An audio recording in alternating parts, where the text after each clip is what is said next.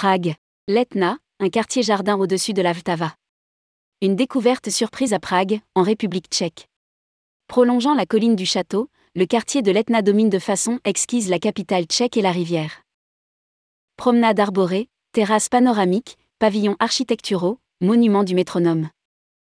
Bucolique, la balade pédestre conduit jusqu'au plus vieux manège de la ville et au musée national de l'agriculture. Une découverte surprise à Prague. Rédigé par Jean-François Rust le jeudi 4 août 2022.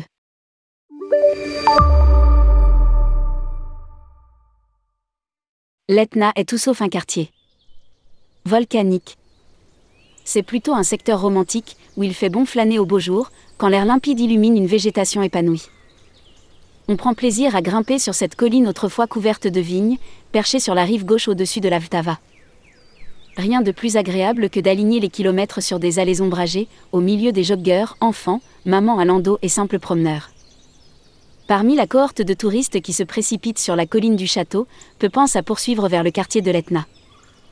Il faut dire que la liaison piétonne n'est pas si simple à trouver.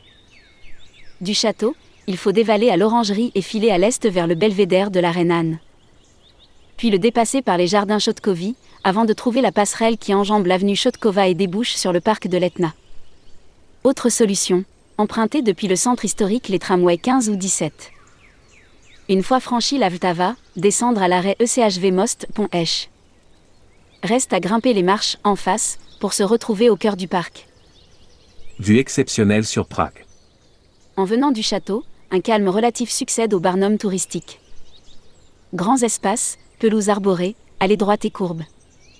Chacun peut se mouvoir à sa guise ou s'asseoir sur l'herbe, pour un moment de détente. La première surprise vient de l'impression d'hyper-proximité avec la vieille ville, presque à bout touchant par-delà la rivière. La vue est exceptionnelle sur les toits des édifices baroques, les ponts, la colline du château. Prague se livre dans toute sa splendeur historique. Plusieurs éléments architecturaux agrémentent la traversée. Le premier est le beau pavillon Nanavski. De style néo-baroque et art nouveau, bâti pour l'exposition nationale de 1891, sa charpente en fonte, ses structures en fer, verre et béton incarnent la réussite du prince Anavski, alors à la tête de prospères aciéries. Après l'exposition, il sera démonté pour être replacé ici. De nos jours, c'est un restaurant au cadre classieux, dominant toute la ville. Plus loin apparaît une construction contemporaine, le métronome. Pour beaucoup de Pragois, c'est le symbole du parc, depuis 1991, il a pris place sur le piédestal où se dressait auparavant une immense statue de Staline, érigée en 1955. Au d'une vingtaine de mètres, il a comblé un vide après que les Tchécoslovaques ont fait sauter le monument en 1962, suite aux propos critiques du camarade Khrouchtchev sur le petit père des peuples. Autour, l'esplanade est le terrain de jeu favori des skateurs et des rollers. Terrain de tennis, stade de foot. Et l'on continue ainsi au fil des allées, bercé par la quiétude du lieu. Une succession de terrains de tennis en terre battue affirme la vocation sportive du parc. D'autant qu'à côté se trouve le Generali Arena, le stade de foot du Sparta de Prague, ennemi juré du Slavia de Prague, la rivalité vaut aussi pour le hockey sur glace. Un carrefour d'allées signe l'arrivée devant un petit palais néo-renaissance, le Tanski Zamek. Devenu un restaurant chic, c'était jadis le lieu d'arrivée d'un funiculaire aujourd'hui disparu. Surtout, sa terrasse est devancée par une immense esplanade ombragée dressée de tables en bois. On ne connaît pas de meilleur beer garden à Prague pour se détendre ou pique-niquer quand il fait chaud en admirant la vue sur la capitale. Le plus vieux carrousel d'Europe. L'immense bande de verdure touche à sa fin.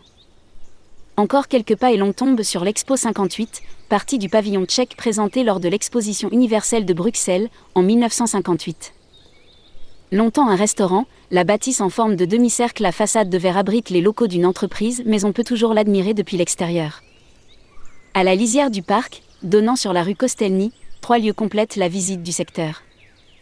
Le premier est le carrousel. Ce serait le plus vieux d'Europe. Rénové, il dispose d'une quinzaine de chevaux en bois datant de la fin du 19e siècle.